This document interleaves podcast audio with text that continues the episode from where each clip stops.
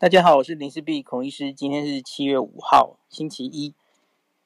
这个离我们大家都很关心的七月十二号越来越近，还剩一个礼拜。哇，今天是这一波本土疫情以来，只以数字上来说，应该是最低的一天哦。呃，本土二十八例，然后只有一例死亡。那今天啊，台北剩下十五例。今天那个。记者会上，张尚淳老师也有分析，就是这一阵子以来的，呃，英国变种病毒 Alpha 的种种状态哈。那个我有空再整理成文字跟大家分享哈。那我觉得那个蛮重要的。那特别是我先讲一下，老师好像说其中有呃蛮高比例的人都签了拒绝急救。哦，我我原来不知道这件事，我不知道有那么高的比例哦。那所以。就是因为年纪可能太大，然后嗯、有一些重大的慢性病等等，然后呃，就是家人希望不要太痛苦，所以就先拒绝急救。这这些人，假如有一些人其实是有机会救回来的哈。老师好像说十到二十 percent 吧，是蛮高的耶。所以因此你把这些人都算进去，哇，难怪可能可以部分解释为什么我们的这个。致死率这么高哦，到四破四，这有点可惜了哈。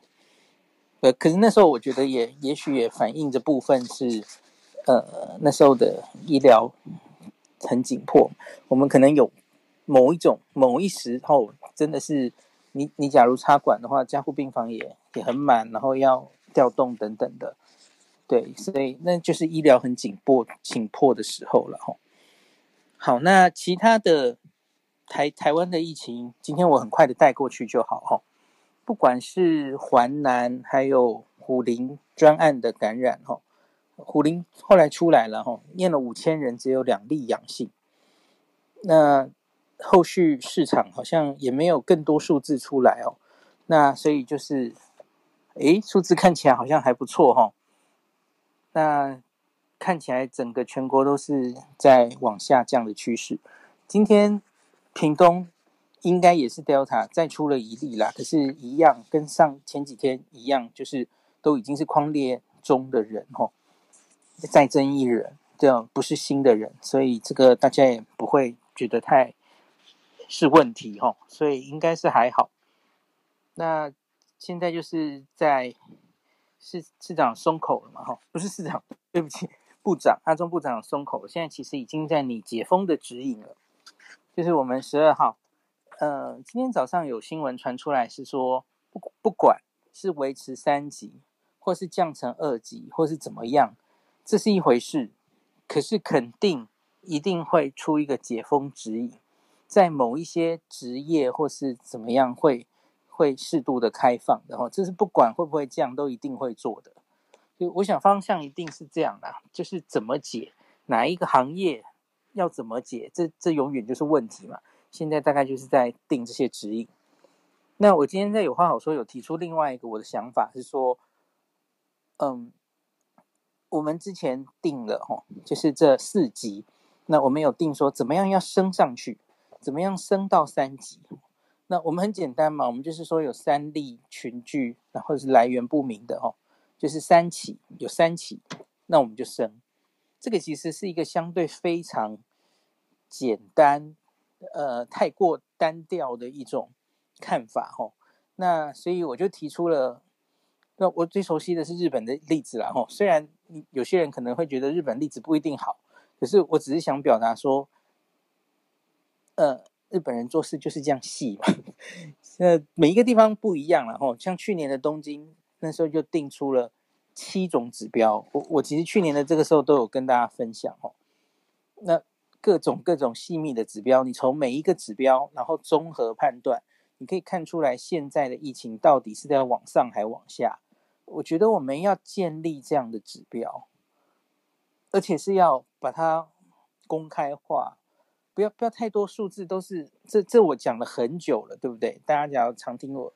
我已经念了很久了，为什么现在 PCR 阳性率？我现在看到 某一些是呃民间的某些人在公布这些数字，可是我们在官网都看不到。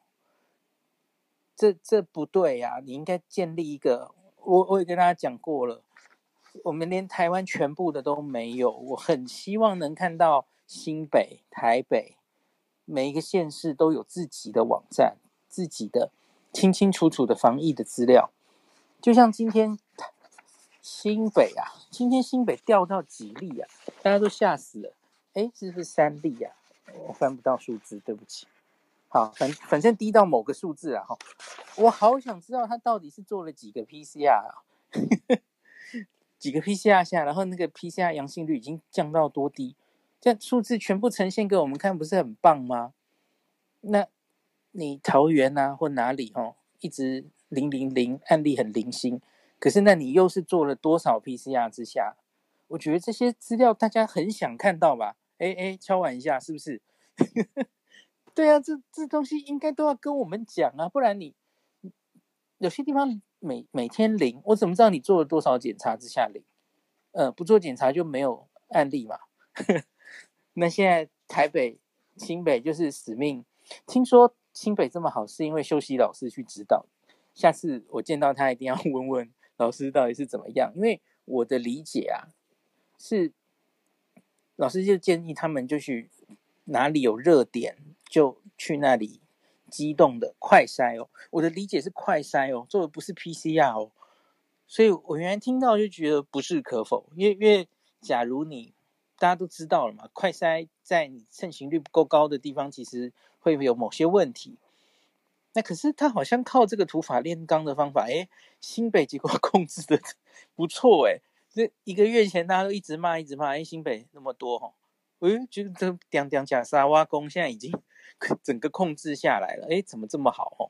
所以下次遇到秀熙老师，问问看他的 他是怎么做到的哦。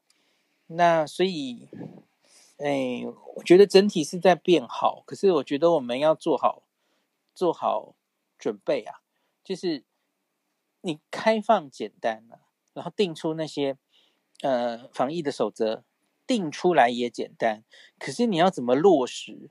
要不要有法则？怎么？监测它执行的好不好？还有你怎么样知道疫情在往上升？只看确诊案例吗？No，我觉得这样太简单了。呃，你可能要有固定呃抽检的方法哦。就是假如大家这个感冒症状，然后又就是呼吸道症状，然后又都松懈了，都不送检查，你确诊就会掉下来嘛。就不会及时抓出来，所以你要有定时怎么样抽检你社区中到底新冠多不多的方法。那有一个很好的监测方式，其实就是 PCR 阳性率嘛。我已经讲到嘴都破掉了。